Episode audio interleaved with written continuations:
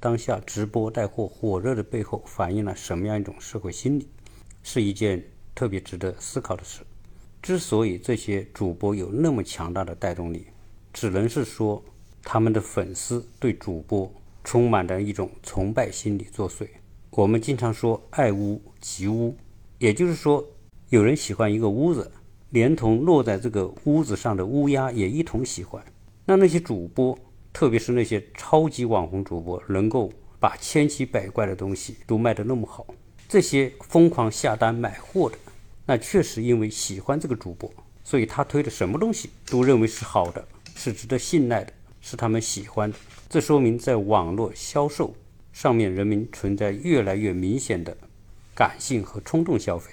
如此大规模的感性和盲目的消费追捧，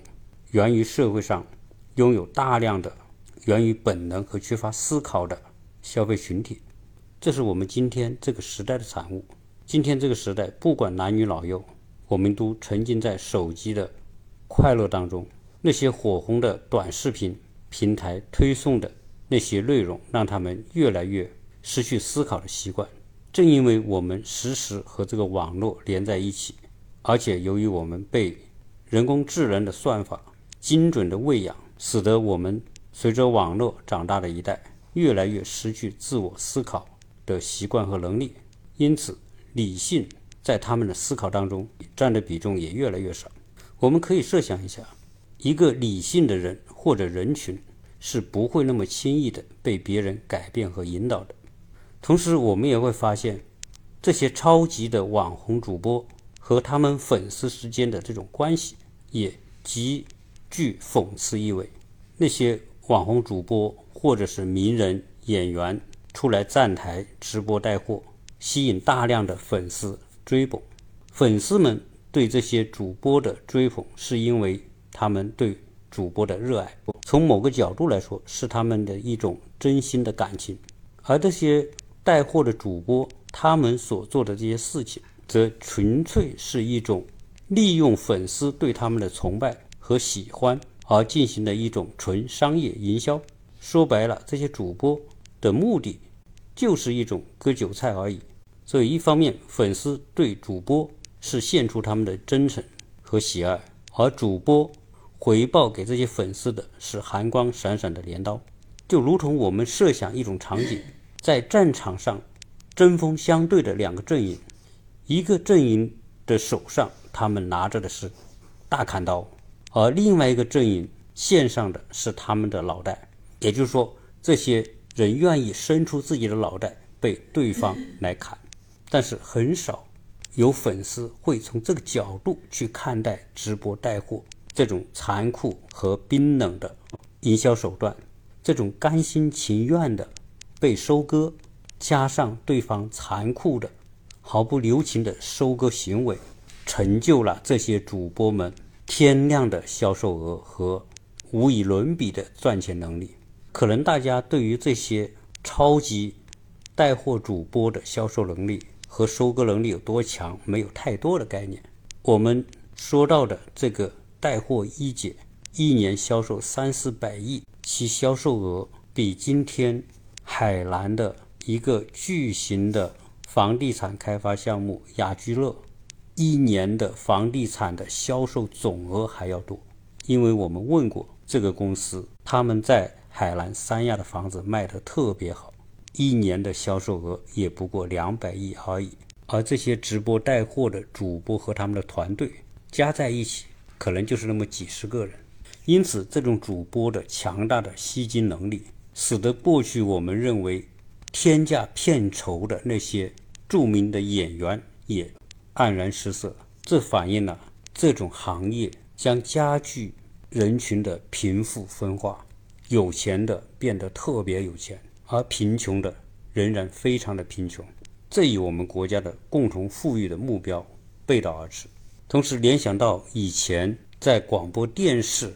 这个领域里面一些火爆的综艺节目的一些著名的主持人，这些主持人都是富豪当中的富豪。每年的收入按亿计，后来他们爆出一种现象：这些知名的主持人由于有大量的粉丝，而这些粉丝也确实出于对他们心中偶像的喜爱，大量的给他们寄各种礼品。其中有一些粉丝寄出的礼品还非常的昂贵，几万、几十万的都有。许多粉丝可能家境并不会太好，他们也愿意买很多的礼品寄给他们心中的超级明星。而这些明星主持人收到他们礼物的那种反应和回敬。是一种冰冷的现实。他们说，他们收到这么多的礼物，实际也用不到，因此只好放到淘宝或者其他网店上去，把这些代表粉丝真诚的这一份心意，以非常廉价的方式，通过网络把它卖掉，变成钱落入他们的荷包。这就是一种充满讽刺的现实。在一个地位、能量。不对等的双方的这种交流过程当中，这些粉丝们，不管你是多么的真诚和用心，其实他们连得到这些超级明星们真诚回报的资格都没有。除了我们上面说的这个原因之外，直播带货火爆，我想还有另外一个原因，就是这些疯狂下单的网购者们，可能往往在意和和贪图的。是直播带货当中给出的优惠或者是折扣，可能在这种优惠和折扣的驱动之下，明明是他们不一定需要的东西，也会为了这种让他们动心的折扣而买单，因此买回一堆他们并没有实际需要的产商品。当最后发现这些商品是他不需要的，而且当这一份冲动和激情过后，他们又会大量的把这些不需要的东西退掉。因此才会出现我们前面所说的小沈阳直播带货，卖出二十瓶酒，最后又退货十六瓶的高退货。说到这里呢，我们还是非常简单和善良的思维来看待薇娅的崛起，成为带货界的一姐。有时候我在想，做直播带货的这些主播们千千万万，为什么就是这个薇娅？和那个李佳琦可以异军突起，而且这个异军突起的程度，往往令人怀疑这是不是真的。可以说，别人都是小三的话，这个薇娅和李佳琦简直就是喜马拉雅三。难道真的是凭他们的实力成为喜马拉雅三的吗？我们说喜马拉雅山，从地质的角度来说，在。多少亿年之前，它还仅仅是海平面的一部分。后来由于地壳运动而崛起。地壳为什么会运动呢？是因为在地壳的下面是地幔，地幔是流动的，它承载着地壳。当两块地壳碰在一起挤压的时候，就升起而成为今天的喜马拉雅山。所以，我们看喜马拉雅山的时候。不能光看到这座山的高大，成为世界的脊梁，更要看到的是力量来自于山下面的流动的地幔和火红滚烫的岩浆。没有那些岩浆的流动，就不可能承载着地壳碰到一起，通过挤压而崛起。那我说这个地质结构的变化和威亚有什么关联吗？如果你要看看威亚背后的力量，大家就会觉得它实在是有关联性，甚至可以说威亚就是另外一座喜马拉雅山的山峰。威亚出事之后，很多人会在网上去扒，到底威亚后面是什么样的一种背景？结果一扒出来，发现威亚很小，可以说吧，十八岁就出来混社会了。十八岁出来混社会，说明他可能没有读什么书，最少没有受过正规的大学教育，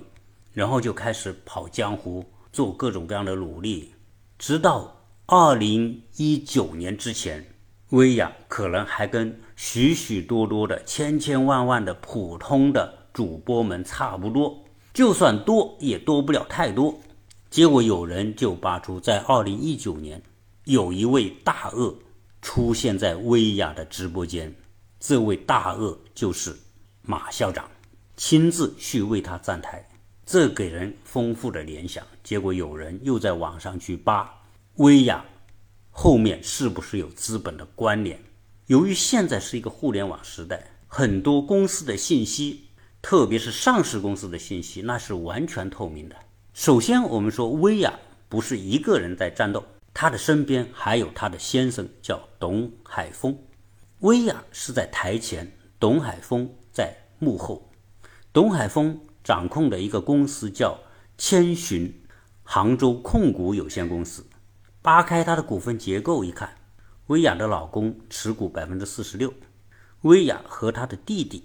组建的另外一家公司持有千寻的百分之十八的股权。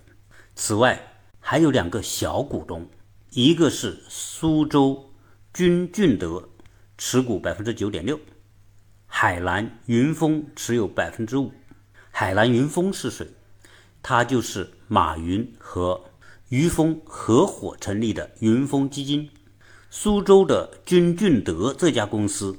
大股东是某藏东方启汇投资有限公司。这家公司的大股东是融科物业投资有限公司。融科物业投资有限公司是联想百分之百控股的子公司。所以。透过这种层层叠叠、极其复杂的股权结构，我们会发现，薇娅背后的资本不仅有阿里，还有联想的存在。大家会说，他们不只是小股东了，百分之五、百分之九，大股东不还是董海峰和薇娅吗？其实你要这样想，就太简单天真了。因为凡是这种大资本，绝对不会无缘无故的去投资一个。普普通通的草根公司的，哪怕他百分之一的参股，背后都可能有极其复杂的利益设置。所以千寻后面像俄罗斯套娃一样，一个套一个，一个套一个。面上这些娃都不是真实的，只有最里面的那个娃才是决定性的。不管他套多少个，不管最里面那个娃占有的股份是多么的少，这都不是真相。只有这样，我们才能够解释为什么一个直播带货的主播一年的销售额可以高达三百亿。所以，这三百亿的能量绝对不是威亚和董海峰可以做得到的。其实，这些资本穿多少件马甲都是次要的，关键关键是穿马甲的人是谁。所以，透过威亚被罚这件事，可以看得出官方。对于资本们习惯于通过穿不同的马甲来隐藏真实的身份，大家想想，如果威亚和她老公的这个千寻控股的投资里面直接就出现了淘宝或者联想的身影，那一定会受到官方的关注。只有不停的通过套马甲把自己变成套娃，才能不引起大众和监管机构的那么强烈的关注。所以，这个世界上没有无缘无故的爱，也没有无缘无故的巨大的能量。所有能体现出巨大能量的后面，一定有更大能量的支撑和推动。所以，可怜的就是我们那些每个月几千块钱收入的粉丝们，为了表达他们的爱，几十块、几百块的累积，他们的订单最后就成就了一年三百亿的直播带货的业绩。那说完薇娅这个事情之后，其他的直播带货界的那些超级巨无霸的主播们，后面是不是有同样的极其复杂的股权结构和像变戏法一样的资本的马甲？在我们这样的资本当道的时代，有多少资本的俄罗斯套娃展现出他们那种人畜无害的？可爱的样子在吸着这些拿着几千块钱工资的普通的粉丝和网民的血，资本利用它的虹吸效应，将大量的利润吸入他们的口袋，然后被少数人享用。所以，资本的发展如果没有真正的监控，将裹挟这个社会的一切，不光普通老百姓维持生计的。社区卖菜这样的机会都不会留给你，因为资本并不讲道德，也不讲良心，而只讲利润。所以说到这里，我们回顾一下马克思说的对资本的描述。资本从来到这个世间开始，从头到脚，每一个毛孔都滴着血和肮脏的东西。当然，这句话是描述了资本的一个面，也描述了资本作为一种人造物种的真实的特性。当然，我们还是可以从另外一个角度看到，资本确实为推动近代以来社会的发展、推动经济的进步，也是起了加速器的作用。所以说到这里，我们也不能把资本一棍子全部打死，但是一定说明，资本绝对不能处于失控状态。资本一旦失控，它将裹挟这个社会的一切。从日常生活的菜篮子，到市场的运行，到社会的运行，乃至整个国家的运行，我想透过网民对于薇娅后面极其复杂的资本关系，很可能给其他一些喜马拉雅山那么高的主播们后面的那些资本敲响了警钟，因而他们可能会通过快速的资本结构的变化。来撇清这种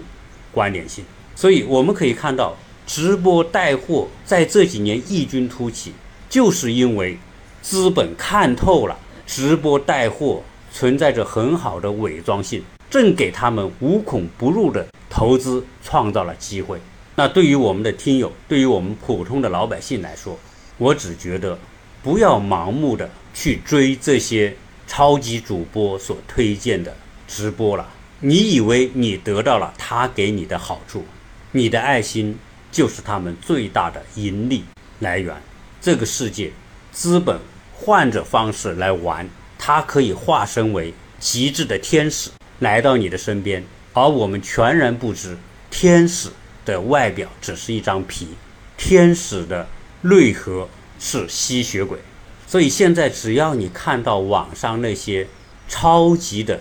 直播带货主播，如果他的粉丝高达几千万，绝对不要相信这个主播有多大的能量。我们看到薇娅的粉丝量两千四百多万，李佳琦后面的粉丝量三千六百多万，所以大家可以去扒一扒李佳琦后面到底站着什么样的资本的身影。所有这一些超级网红主播们，都是资本在后面孕育培养出来的。只是这种孕育和培养，不显山不漏水而已。